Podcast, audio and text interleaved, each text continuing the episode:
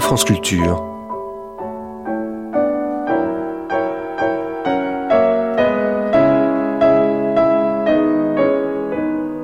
France Culture la nuit, une mémoire radiophonique.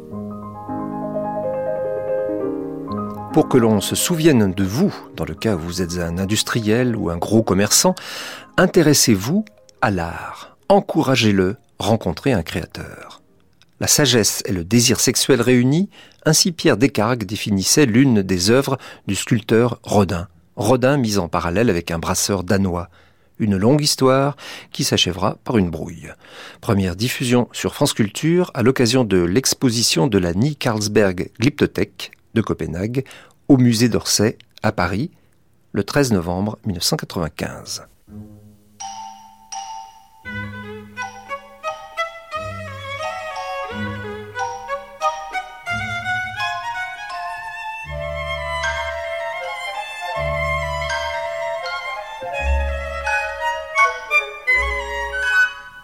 La vie d'artiste.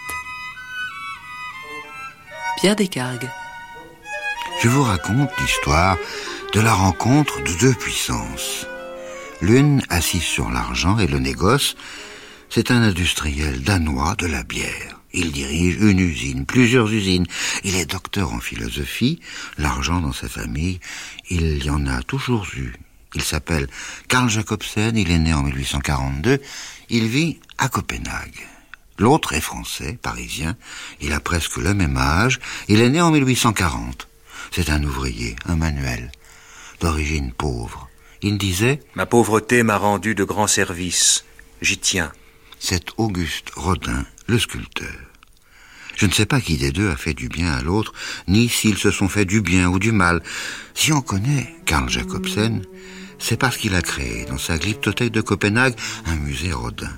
Autrement, qui se souviendrait de lui? Il a peut-être fait de grandes choses dans le domaine de la bière, dans l'organisation du travail, mais le saurait-on encore? Qui le connaîtrait s'il n'avait pas commandé des sculptures à Rodin L'histoire est injuste avec les hommes d'affaires. Elles ne conservent leur nom que s'ils se sont intéressés à l'art.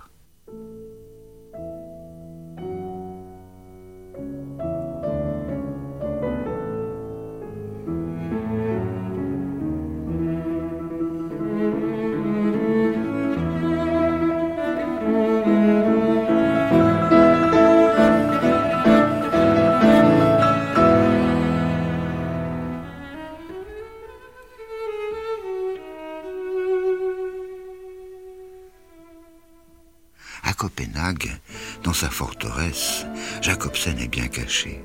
Sur le fronton de son musée, il a mis les bustes, il a fait écrire les noms des sculpteurs Carpeau, Constantin Meunier, Falguière et Rodin. À l'intérieur du musée, Jacobsen est tout petit. Une fois franchi le tourniquet de l'entrée, on passe entre deux bustes, celui de Karl Jacobsen et celui de sa femme, Ottilie. Qu'est-ce qu'on lit sur les socles? Fondateur, Donateur, sans doute, c'est en danois, je comprends pas. Y a-t-il un adjectif du genre généreux donateur?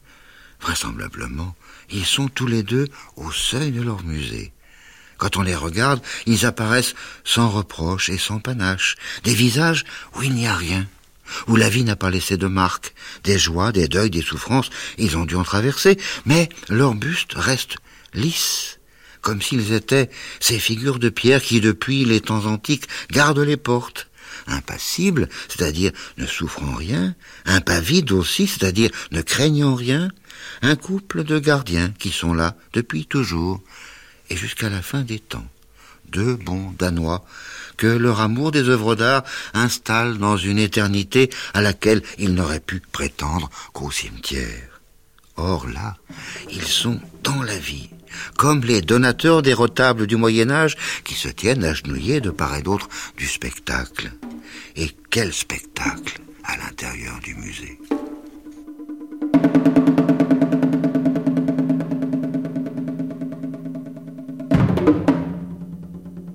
Le marbre blanc ondule comme des vagues.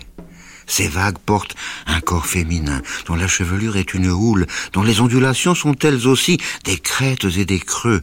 Mais ce qui poigne au cœur, qu'est-ce donc sinon la finesse de la nuque au-dessus de la tête qui se noie dans l'océan de marbre, et les épaules et le dos jusqu'aux hanches? Ça, c'est Rodin. Des appels qui se lancent, des connivences, des différences aussi entre ce marbre qui scintille, comme le sable de la plage, et cet autre versant de marbre que le sculpteur a taillé et poli, et qui est une femme, dans les bras d'un homme. C'est la statue du baiser. Rodin. On reconnaît le sculpteur même quand il écrit sur les cathédrales. La cathédrale est construite à l'exemple des corps vivants. Le corps humain dans le mouvement porte à faux. L'équilibre se rétablit par des compensations. Les gestes perpétuels et inconscients de la vie expliquent le principe que les architectes de l'arc-boutant ont appliqué et dont ils avaient besoin pour étayer les poids énormes de leur toiture. Cette vérité partagée entre un corps nu et une église, entre la matière du rocher et la matière de la chair, c'est Rodin. Un des marbres de la collection de Copenhague, peut-être le plus célèbre, le baiser, une sensualité et en même temps une réflexion sur le sens du mot axe et du mot mouvement de l'univers, la sagesse et le désir sexuel réunis. Et monsieur et madame Jacobsen, immobiles, impassibles, impavides, à l'entrée de leur musée, ce sont eux qui ont vu tout cela.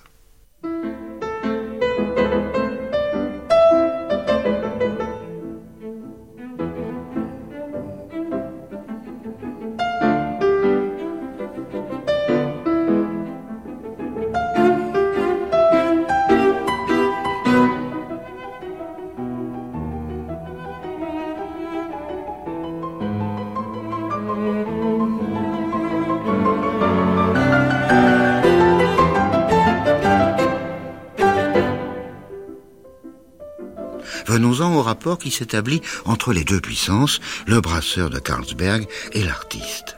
Tout commence quand Jacobsen, qui jusqu'alors a acquis des pièces de l'Antiquité grecque et égyptienne et puis des sculptures académiques françaises et danoises, découvre l'exposition que Rodin s'organise pour lui seul, à ses frais, malgré les traverses que l'administration française peut mettre dans son projet, à Paris, au sein de l'exposition universelle de 1900. Karl Jacobsen a rencontré Rodin à son exposition et lui confirme par lettre une commande gigantesque. J'ai le plaisir de confirmer par la présente les diverses commandes que j'ai eu l'honneur de vous annoncer hier. Les bourgeois de Calais, bronze, grandeur de l'original, l'âge des reins, Victor Hugo, buste, Puvis de Chavannes, buste, Falguière, buste, le baiser, grandeur de l'original, marbre première qualité de Carrare trois bustes, l'âge des reins, le baiser et les bourgeois de Calais. Karl Jacobsen offre 70 000 francs. C'est beaucoup d'argent. Mais descendons de cette échelle monétaire dont les barreaux s'effondrent et se reconstruisent sans cesse, et lisons les précisions que Karl Jacobsen ajoute. L'exécution du baiser ne sera pas moins soignée que celle de l'original en marbre, et vous avez même promis de bien exécuter aussi la jambe gauche de l'homme. Vous avez même eu la bonté, toutefois, sans rien promettre, de réfléchir si vous pouviez enlever une partie du marbre cru qui cache la poitrine de l'homme. Jacobsen avance avec précaution. Sans doute a-t-il été sensible à la vigueur créatrice de Rodin. Mais en même temps, il voudrait bien quoi pour autant d'argent? Que ça soit bien fait. Que la jambe gauche soit bien exécutée, qu'on voit mieux la poitrine. Un autre amateur demandait à Rodin de faire en sorte que le sexe du monsieur soit plus visible. Elles sont intéressantes, ces demandes des collectionneurs. Ils ne peuvent pas s'empêcher de vérifier l'anatomie. Pour celui-là, la jambe n'est pas au point. Pour celui-ci, le sexe de l'homme est tellement proche de la dame qu'on ne le distingue plus. Aujourd'hui, ça nous paraît étrange à propos d'une œuvre qui traite de l'amour. À quoi pensaient-ils au juste les collectionneurs Qu'il fallait tout montrer du sexe Était-il un peu voyeur Ou bien la vérité anatomique corrigeait-elle l'absence de pudeur de la sculpture Tout ça me semble aujourd'hui bien confus.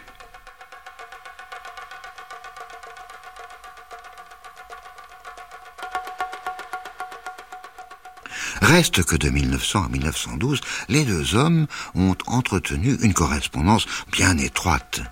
Et quand 1907 Jacobsen a récidivé ses commandes globales. En 1907, il voulut sept sculptures.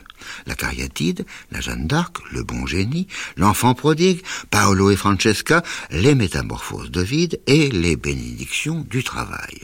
Il s'agit d'œuvres qu'il ne connaît parfois que par des photographies. Dans sa lettre, il ajoute Si vous acceptez cette proposition, je vous prie de nous envoyer les photos d'après les métamorphoses de vide et les bénédictions du travail. Sans doute aurons-nous l'approbation de la direction, mais il faut lui soumettre les photos d'après les deux œuvres qui ne figurent pas dans les publications. Pour les sept sculptures, Jacobsen offrit 80 000 francs. À la fin, sa fondation posséda 33 sculptures de Rodin, soit 15 bronzes, 13 marbres et 5 plâtres.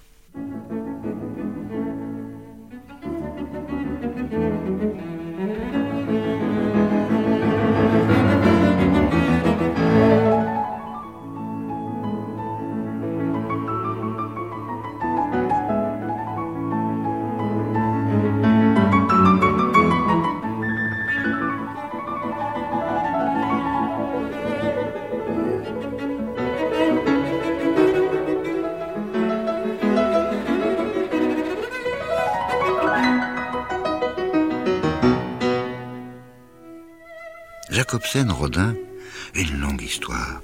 Elle s'achèvera sur une brouille en 1912. Dans la correspondance des deux hommes, on ne trouve pas seulement des commandes et des formules de politesse. Jacobsen écrit à Rodin J'ai bien vu que pour comprendre vos poésies en marbre, il ne suffit guère d'en avoir une ou deux. Nous voudrions donc créer un musée Rodin. Et trois ans plus tard, Vos pensées en marbre sont toutes placées ensemble dans une belle salle parfaitement éclairée. C'est un ensemble de beauté et d'harmonie dont on trouve rarement le pareil. à quoi Rodin répond? Si mes œuvres se sont accrues au cours des années, je le dois pour une partie aux si généreuses sympathies que des hommes tels que vous m'ont fait l'honneur de me donner. Il y eut certainement une entente profonde entre les deux hommes, avec toutefois les incompatibilités qu'on devine. L'urgence de constituer sa collection chez Jacobsen, qui voit des œuvres dans l'atelier, les commande et s'étonne de ne pas les recevoir rapidement. Et puis le temps de la création chez Rodin, qui reprend ses œuvres, les retouche, les délaisse pour les retrouver plusieurs mois plus tard. Jacobsen sait bien qu'une sculpture se fait dans une durée qui échappe aux industriels et au sculpteur lui-même. Cependant, parfois, il estime qu'attendre cinq années, c'est vraiment long. Ce qui est intéressant dans sa relation à Rodin, c'est qu'il est conscient, sans aucun doute, de l'originalité de ses œuvres, mais quand il visite l'atelier, il est un peu perdu. Il ne parvient pas vraiment à être sûr qu'une œuvre est terminée. Et il est toujours en quête de précision. Par exemple, pour un des marbres que Rodin a consacré aux amours lesbiennes, il y en a eu beaucoup, le brasseur y voit un thème, celui de la jeune fille et la mort. Puis il apprend que Rodin intitule cette sculpture La métamorphose d'Ovide. Alors il demande, De quelle métamorphose de vide s'agit-il? Rodin répondra sur ce point, mais on a le sentiment que c'est un peu au hasard. L'amateur veut comprendre. Une autre fois, Jacobsen écrit Quant à la cariatide, j'ai remarqué que la pierre qui l'écrase ne se détache pas du corps. Cela donne l'idée que la pierre fait partie du corps. Pourriez-vous préciser plus clairement euh, que c'est une pierre? Jacobsen ne s'avance que craintivement. Il parle de modestes remarques. Par la suite, il écrira à Rodin Il faut toujours laisser à l'artiste la plus grande liberté. Si M. Rodin pense qu'il fera mieux en exécutant une de ses œuvres en plus grande taille, on n'a simplement pas le droit de l'empêcher. Vraiment, il aime Rodin, il le respecte. Mais il ne comprend rien à ce que le sculpteur puisse rechercher dans ses œuvres la coexistence de la forme et de l'informe, la présence toujours de la matière brute, d'où va naître la matière qui aura, elle, une âme, la matière animée. Jacobsen veut pouvoir lire la sculpture. Et Rodin ne cherche pas à établir un texte. On ne peut pas dire que Jacobsen n'a pas compris Rodin. Docteur en philosophie, il était en quête d'idées et Rodin lui proposait des formes.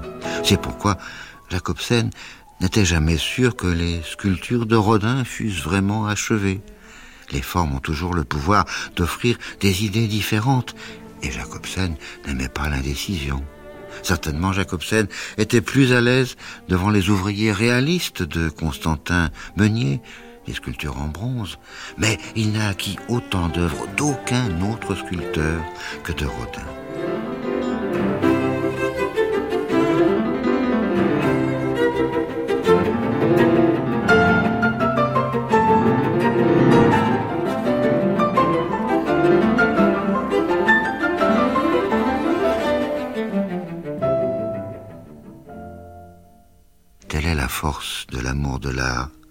Capable de faire qu'un amateur aille au-delà de ses principes.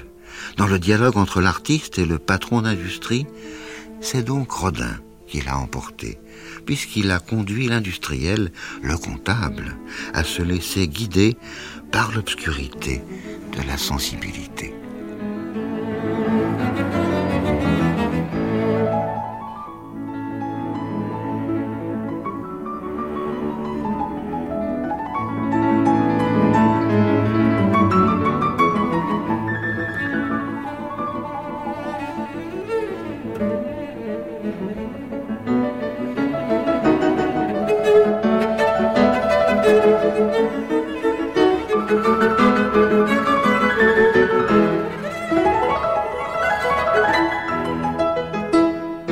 C'était Les Arts et les gens, la vie d'artiste par Pierre Descargues, Auguste Rodin chez Karl Jacobsen.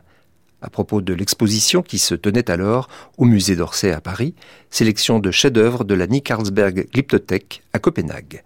Texte lu par Marc-Henri Boisse. Vous pourrez réécouter cette émission en ligne ou la télécharger durant un an sur le site franceculture.fr, rubrique Les Nuits de France Culture.